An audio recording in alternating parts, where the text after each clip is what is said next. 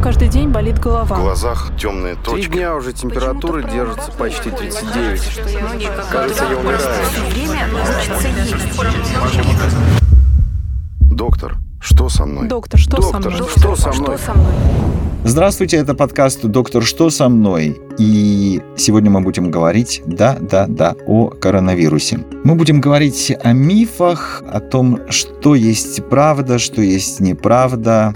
Сначала мы с Елизаветой, Лиза, Да. Лиза. Здравствуй, Евгений. Здравствуй. Сначала мы с Елизаветой, конечно, попросим вас а, подписаться на нас на Яндекс Музыке и в iTunes. Доктор, что со мной наш подкаст называется. Знаете, я сначала хотел пошутить по поводу коронавируса и по поводу глупых мифов, которые существуют и в России, и в Европе, и в Соединенных Штатах. Мы, может быть, конечно, сегодня еще и пошутим, но вот э, понимаешь, Елизавета, я должен начать с новости, которая мне, например, крайне неприятна, если можно Ну, а что это? Подобрать, ну, именно это слово сейчас применить, 17 миллионов норок уничтожат в Дании, потому что на нескольких фермах у норок обнаружен коронавирус. Этот коронавирус передался фермерам. 12 человек заболели коронавирусом, и доктора практически полностью уверены, что именно от норок фермеры получили этот вирус. Но самое в этой во всей истории неприятное,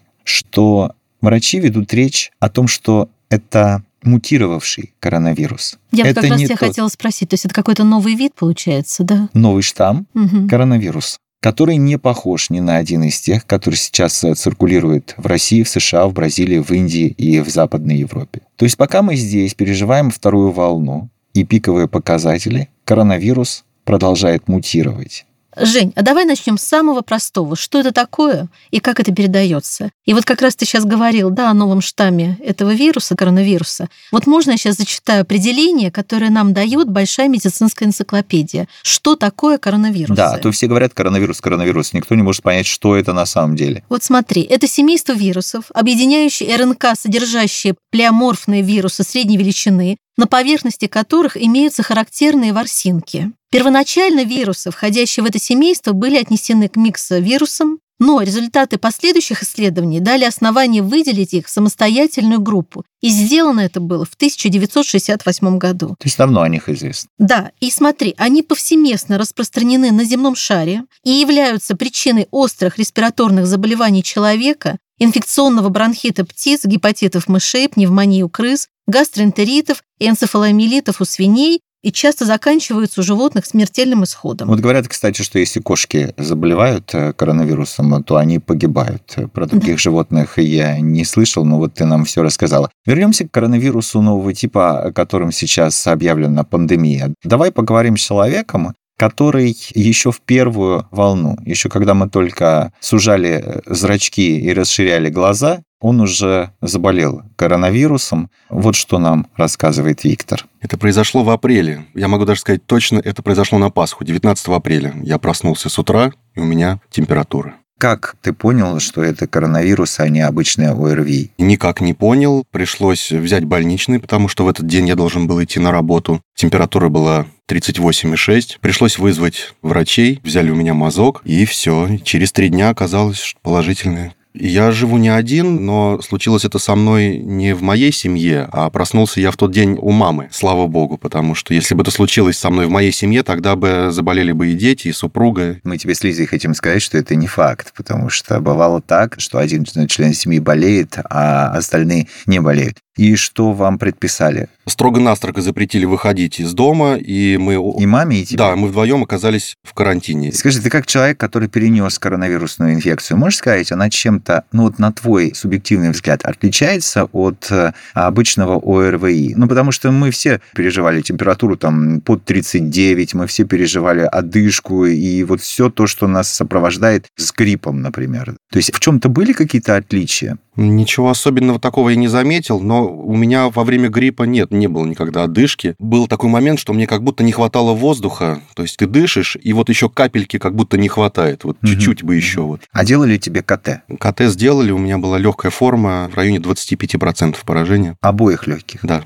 И как э, долго? Через две недели тебя уже сказали, что ты можешь выходить, или тебя лечили дольше? У меня очень странная ситуация с этими ПЦР-тестами, потому что все это закончилось, потом заболела моя мама через мгм. где-то 12 дней. У меня брали тесты ПЦР, чтобы выйти на волю, так скажем, нужно два отрицательных теста. У меня первый отрицательный, второй положительный. Я жду еще там 3-4 дня, снова ко мне приходит опять первый отрицательный, второй положительный. Поэтому в общей сложности я просидел месяца В полтора-два. карантине, не В выходя карантине. из дома. Да. А тебе проверяли титр антител? Я проверился вот только недавно, спустя полгода. Есть антитела. да. Клетки G, их немного, там в районе 46, может быть и до 500. Клетки, по-моему, М они называются, это Ага. текущая болезнь, они должны быть меньше двух. То есть антитела есть. Витя, мы желаем и тебе, и себе не болеть коронавирусом. Спасибо, но я вроде отстрелялся, мне уже не страшно. Нужно быть осторожным, потому что ученые получают все больше подтверждений того, что повторное заражение коронавирусом возможно.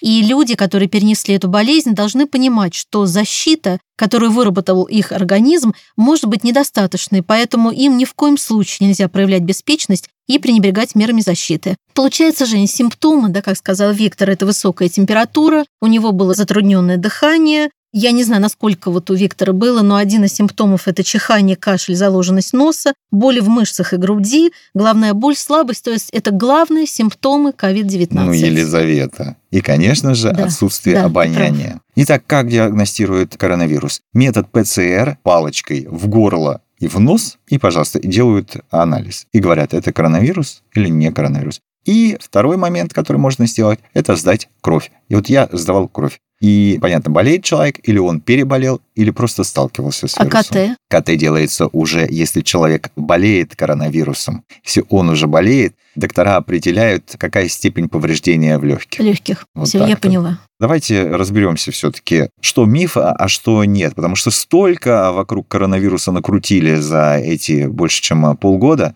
что наконец-то хочется уже понять, что правда. Женя, вот как раз один из мифов, и ты вопрос этот задал Виктору, схожесть симптомов ОРВИ, гриппа и коронавируса. Мгм. И действительно, в самом начале пандемии очень многие люди считали, что грипп и коронавирус – это одно и то же. То есть, в принципе, они схожи основными симптомами, способами передачи профилактики, но все равно у них есть принципиальные различия. Например, смотри, инкубационный период у гриппа составляет 3 дня, у COVID-19 5-6 дней. И также коронавирусная инфекция вызывает больше тяжелых и критических случаев, что в свою очередь приводит к более высоким показателям смертности, чем у сезонного гриппа. Поэтому все-таки различия, да, даже если симптоматика схожая, то различия все равно какие-то все-таки есть. Я бы даже сказал, что они глобальные. Да. Так вот, переходим наконец-то к мифам или не мифам. Правда или неправда? Витамин D защитит от коронавируса. Ты знаешь, Жень, вот исследования продолжаются, точной информации нет, но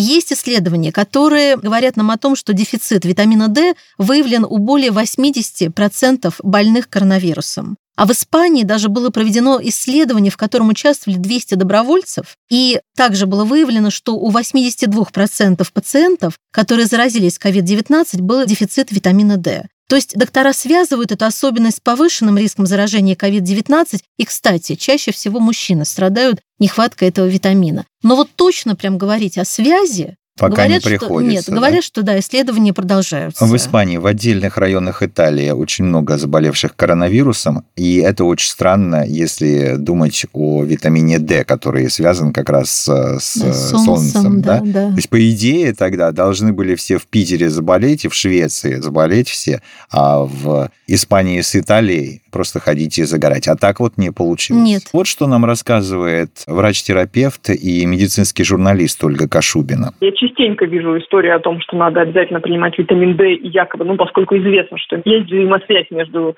концентрацией витамина D в организме и работой иммунитета, как бы было построено предположение, что, наверное, надо пить больше витамина D, тогда иммунитет будет сильнее, и мы не будем заболевать или будем легче болеть и так далее. Но пока таких исследований, которые показывали бы четкую причинно-следственную связь между употреблением витамина D и исходами коронавирусной болезни, нет. То есть есть отдельные исследования, но они даже не вошли в клинические рекомендации. То есть в клинических рекомендациях ни в отечественных, ни в зарубежных витамин D как средство профилактики или средство лечения при коронавирусе не значится. И в этом смысле Тут сложно сказать, да, опять же, вот вы говорите, пример Испании показывает, что тоже такой связи нет. К сожалению, мы, мне кажется, немножко склонны цепляться за соломинки, ну и найти хоть какое-то спасение, хоть какое-то утешение в тех средствах, которые нам известны. Также витамин D прежде был известен как якобы хорошее средство профилактики простуды, но это тоже не нашло своих подтверждений. То есть в целом, на самом деле, витамин D такой очень спорный витамин, потому что, к сожалению, очень многие его исследования были дискредитированы тем, что они проводились производителями витамина. Как бы это не значит, что он не работает и что он плохой, что его не надо применять,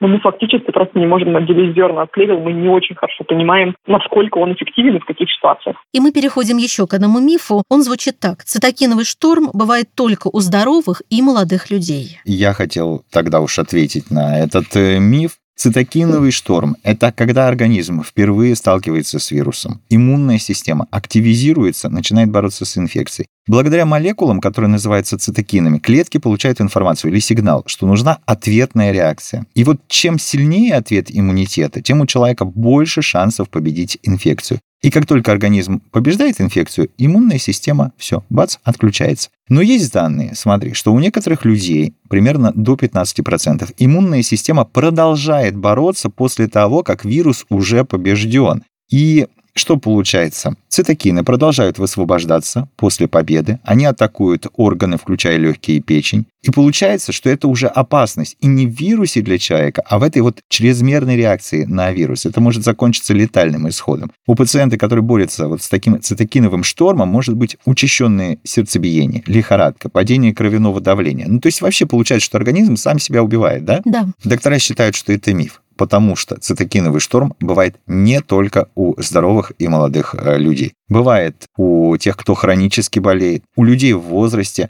Просто вот в зависимости от возраста его проявления, конечно, разные. Итак, давай еще раз уточним. Врач-терапевт, медицинский журналист Ольга Кашубина вот что рассказывает. Вообще вся эта идея о том, что цитокиновый шторм на фоне полного благополучия способен убить зараженного взрослого здорового человека, вот это все такая история появилась именно вследствие как бы необъяснимых случаев смерти или очень тяжелой болезни у людей, которые по всем своим данным физическим как бы должны были легко переболеть, поскольку мы не до конца понимаем механизм действия вирусов и то, в каких случаях он к каким последствиям приводит. Вот возникла такая идея, что цитокиновый шторм – это какая-то особая реакция, которой вообще при других инфекциях не бывает. Но это, конечно, не так, потому что цитокиновый шторм, во-первых, бывает и при других инфекциях тоже, следовательно, мы немножко знаем о том, как он устроен. А во-вторых, есть исследования уже новые, которые показывают, что не всегда при коронавирусной болезни, в принципе, он имеет место быть. Иногда вот уровни цитокинов бывают ниже даже, чем при других инфекциях.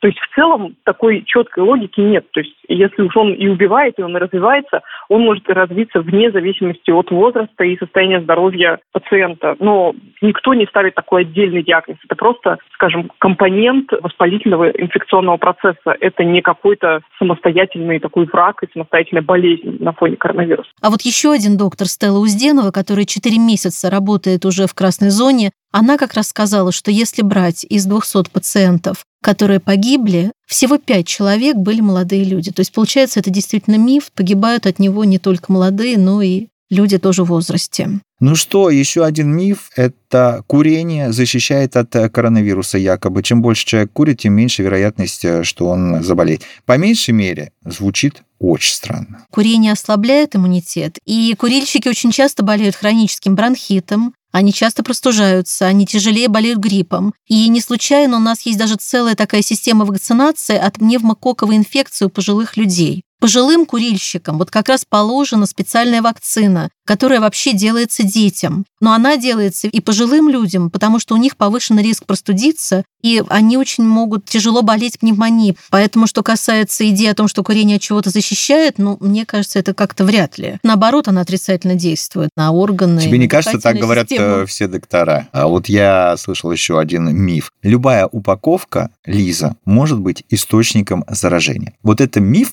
или не миф? Вот это уже вопрос. То есть, если перед этим это все, что мы перечисляли, это абсолютно точно ясно, что это заблуждение, да, Мгм. то сохраняется ли коронавирус на упаковке? Вот в чем большой вопрос. Я думаю, что да. Давайте об этом спросим Стеллу Узденову, кандидат медицинских наук.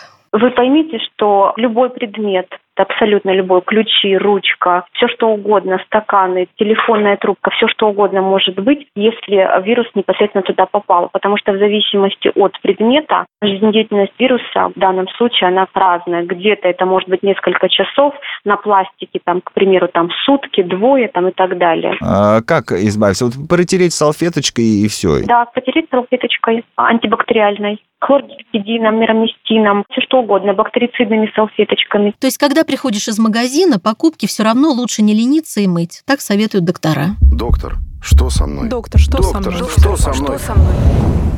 Школьники, активные переносчики коронавируса. Вот такой вот миф еще был, но Роспотребнадзор его развеял. Директор НИИ эпидемиологии и микробиологии имени Пастера, академик Таталян, говорит, что именно взрослые заражают детей, а не наоборот. Так я тебе должен сказать. С этим мифом тоже разобрались. Вот еще что говорит Арек Таталян. Первоначально, когда стало известно, что дети болеют редко, было предположение, что дети переносят инфекцию в бессимптомной форме или являются носителями вируса, и, соответственно, от них заражаются пожилые. Но в одной из скандинавских стран было проведено исследование, которое показало, что наоборот, не дети заражают пожилых, а пожилые заражают детей. Очень многие люди вообще задают вопрос, являются ли антибиотики эффективным средством профилактики и лечения новой коронавирусной Слышь, инфекции. профилактики и лечения. Так вот, антибиотики против вирусов не действуют. Вот мне кажется, уже пора это запомнить всем. Вот просто, мне кажется, в первом классе уже надо это объяснять. Антибиотики для лечения бактериальных инфекций Да, против да. вирусов не действуют. Они позволяют лечить только бактериальные инфекции.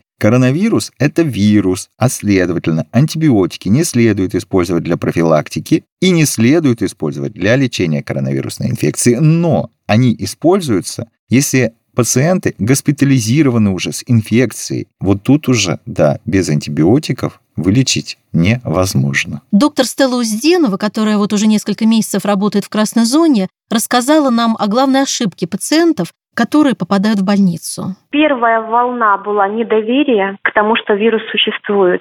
То есть у нас пациенты поступали, они не верили, что у них коронавирус. То есть они говорили, нет, нет, вы придумали, это вот это вот слово заговор меня вообще, конечно, угнетало. И когда у них становилось состояние совсем тяжелое, они понимали, а, ну да, тут что-то не так. То есть когда пациент сам осознает, что он поступал, приходил на своих ногах, грубо говоря, ему за один день просто становится хуже, у него сатурация снижается просто на глазах, и он уже становится кислород-зависимым, в данном случае, они уже понимали, что да, что-то тут не так. Вот первая волна была то, что люди не верили, что реально какой-то вирус существует, который может еще и убивать, помимо того, что человек может заболеть. В большей степени люди, мне кажется, пострадали из-за отношения такого более-менее халатного, из-за недоверия. А, Давай, про популярные мифы, которые существуют на другом континенте. Не знаю, мы сейчас про них расскажем, может, они на нашем континенте тоже, понимаешь, будут. Я э, думаю, что они есть, потому что я проверила сайт Минздрава, и вот эти несколько мифов, которые в США популярны, на сайте Минздрава или на сайте stopcoronavirus.rf, это официальный сайт, да, коронавирусе, там как раз половина мифов, мы сейчас как раз о них поговорим, они там тоже есть. Ну, друзья мои, сейчас выстрел в мозг это называется. Если направлять горячий воздух от фена в нос,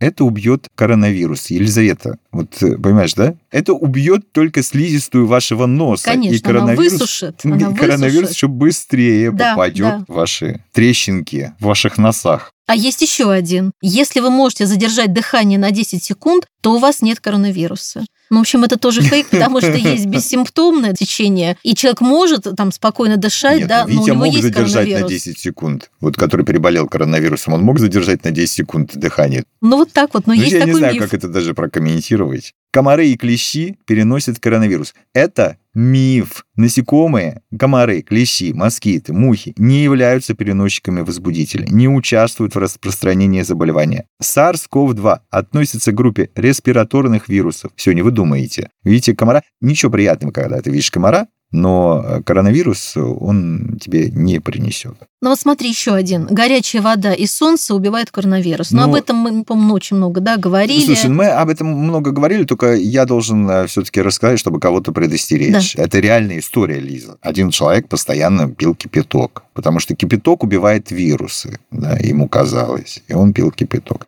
Очень неприятная история, потому что у него случилось воспаление, и у него случилась онкология, и у него случился летальный исход. Потому что нельзя все время подвергать слизистую вот таким вот испытанием. Пожалуйста, горячая вода и солнце убивает коронавирус. Но потом, а солнце как убивает коронавирус? Из пистолета что он делает? Договоримся так, солнце не убивает коронавирус. Мы лето пережили, что получаем? вторую волну. В дополнение, назальный комплект с морской солью может убить коронавирус, это вранье, это фейк. Дальше. Если пить воду каждые 15 минут, то вода смоет коронавирус через горло в желудок, а кислота в желудке убьет коронавирус. Тут, в общем, даже давайте не будем углубляться в подробности. Это вранье. Можете пить воду каждые 15 минут. Вода полезна для организма в любом случае, но коронавирус это не убьет. Дальше история, над которой нам придется с тобой подумать, Елизавета, потому что говорили о том, можно заразиться от домашних животных. Одни говорят, нельзя заразиться от домашних животных. Но если ты помнишь, с чего я начал, Да, с коронавируса, да, да, который да. мутировал в Дании, и якобы от норок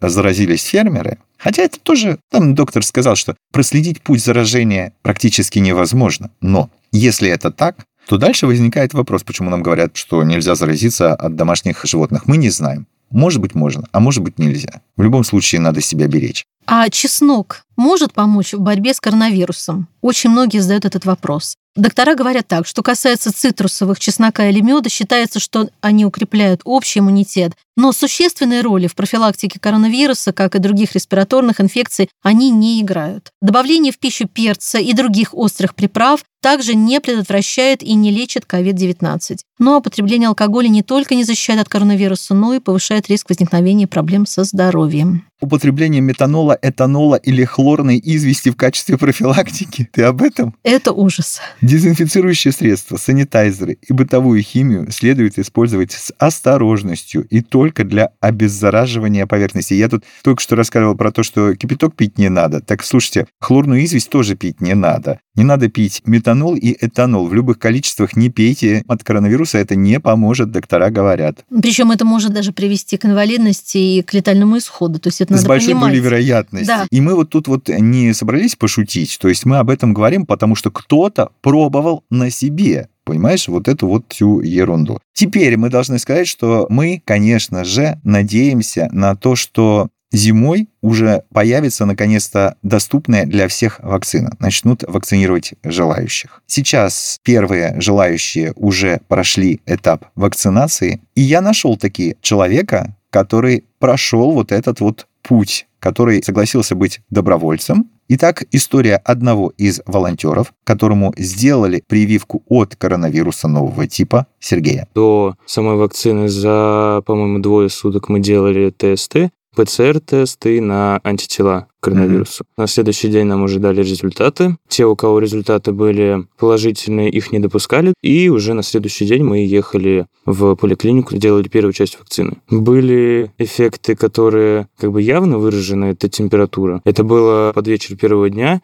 была температура 37,7. На утро следующего дня температура была уже 37,0. На следующий день температуры вообще не было, и, в принципе, уже все. Во второй раз уже было посерьезнее, меня предупреждали о том, то, что, скорее всего, будет посерьезнее эффект, потому что там, ну, грубо говоря, вакцина посильнее. Там уже у меня температура уже в первый день поднялась до 39,0, и на второй день, получается, она тоже была в районе там, 37 с чем-то, с копейками. На третий день она уже спала полностью. Ну что, Женя, переходим к советам. Да, в конце нашей программы мы, как всегда, просили дать советы, как защитить себя от коронавируса. Вообще очень непростые вопросы мы задали докторам. Врач-терапевт Ольга Кашубина. Пока самое лучшее, что нам говорят авторитетные медицинские организации, связано с тем, что мы действительно должны соблюдать меры социального дистанцирования. Мы действительно должны носить маски. Лучшее, что мы можем сделать для себя и для своих окружающих, это максимально сохранять себя здоровыми. И это касается уже не только коронавируса, а любых других болезней, поскольку мы знаем, что есть взаимосвязь между состоянием общего здоровья и тем прогнозом по заражению и перенесению болезней, которые мы наблюдаем у других людей, что ослабленные люди тяжелее, хуже болеют как бы задача наша, как членов общества, просто постараться себя сберечь, как от коронавируса, так и в целом, ну, сберечь себя здоровыми. За все это нам потом организм скажет спасибо. Статистически здоровые люди болеют гораздо легче. Итак, несколько шагов по профилактике коронавируса. Очень быстро. Простые советы. Носите медицинские маски. Не касайтесь грязными руками глаз, лица и рта. Соблюдайте социальную дистанцию полтора-два метра. Дезинфицируйте гаджеты, оргтехнику, поверхности, к которым прикасаетесь. Тщательно мойте руки с мылом и водой после возвращения с улицы и контактов с людьми. Ну и ограничьте по возможности при приветствии тесное объятие и рукопожатие. Мы вам рассказали лишь о некоторых, но самых распространенных мифах о коронавирусе. К сожалению, видимо, это не последняя программа о COVID-19. Но мы с Елизаветой будем вас держать в курсе и ждем, что вы подпишитесь на нас в Яндекс Музыке и в iTunes. Берегите себя и будьте здоровы. У меня каждый день болит В голова. глазах темные Три точки. дня уже температура держится почти 39. Кажется, я умираю. Доктор, что со мной? Доктор, что со Доктор, что со мной? Что со мной?